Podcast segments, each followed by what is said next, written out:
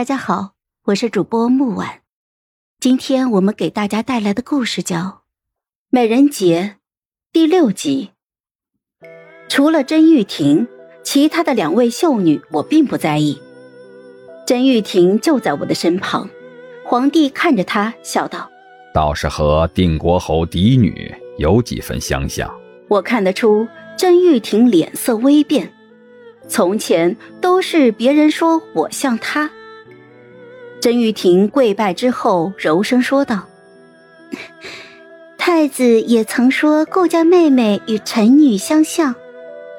他急于向太子证明是我在模仿他，想要取代他，但他一如既往的忘了，现在掌权者是皇帝。皇帝的脸色很难看，他还没有被人这样打脸过。”皇后冷冷的就说道。哼，长得倒是像，却不像韩愈那般懂规矩。甄玉婷整个人僵在大殿上，她这才意识到自己说错话了，于是向太子投去了求救的目光。太子已经见到了他想方设法的证明我在模仿他，想让我退出的表现，因此对于甄玉婷的求救，他没有任何的反应。他的白月光崩塌了。有的时候，我也在想，如果是甄玉婷没有被我激出隐藏的欲望，始终那样清冷娴静，保持住太子对她的所有幻想，或许太子都会留她做一个侧妃吧。可是，他太害怕我取代他了，害怕得不到权势，原形毕露。甄玉婷越是像我一样去亲近太子，暴露的欲望就越多。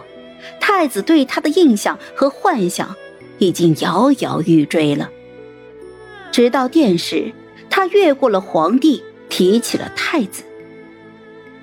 甄玉婷是被人扶着走出皇宫的，我是被皇后的贴身嬷嬷陪着乘着软轿出皇宫的。定国侯对我的表现十分的满意，隔天皇帝身边的贴身内官就来宣旨，我成为了太子妃。这次太子没有留侧妃，听说甄玉婷给太子写了很多的信，都被一一的退回了。往日与伯爵府交好的官宦之家纷纷往定国侯府赶来，却被定国侯谢绝会面。大婚之日，自会请各位同僚前来相聚。现在，整个定国侯府的一举一动都被严密的监视着。定国侯给我准备的嫁妆，比起其他人家里算是丰厚了，但以侯爵来说却不算多。他要把简朴的戏码演到最后，我自然是乐意配合他演戏。父亲，女儿此次进宫。不知何日才能相见，可否让女儿带一些父亲的随身物件，当个念想呢？这番父女情深，饶是皇帝也忍不住感叹：还是生女儿好啊！太子大婚，定国侯嫁女，十里红妆，开设粥铺，举国同庆。夜深客散了。我端坐在沉香千宫床上，等着太子。太子轻轻的掀起了我的盖头，带着一些醉意说道：“很好，韩愈甚美。”一夜云雨过后，太子醒来的时候，我窝在他的怀里，紧紧的抱着他的胳膊。怎么，怕本王丢了不成？太子抽出了胳膊，抱着我，笑着问道。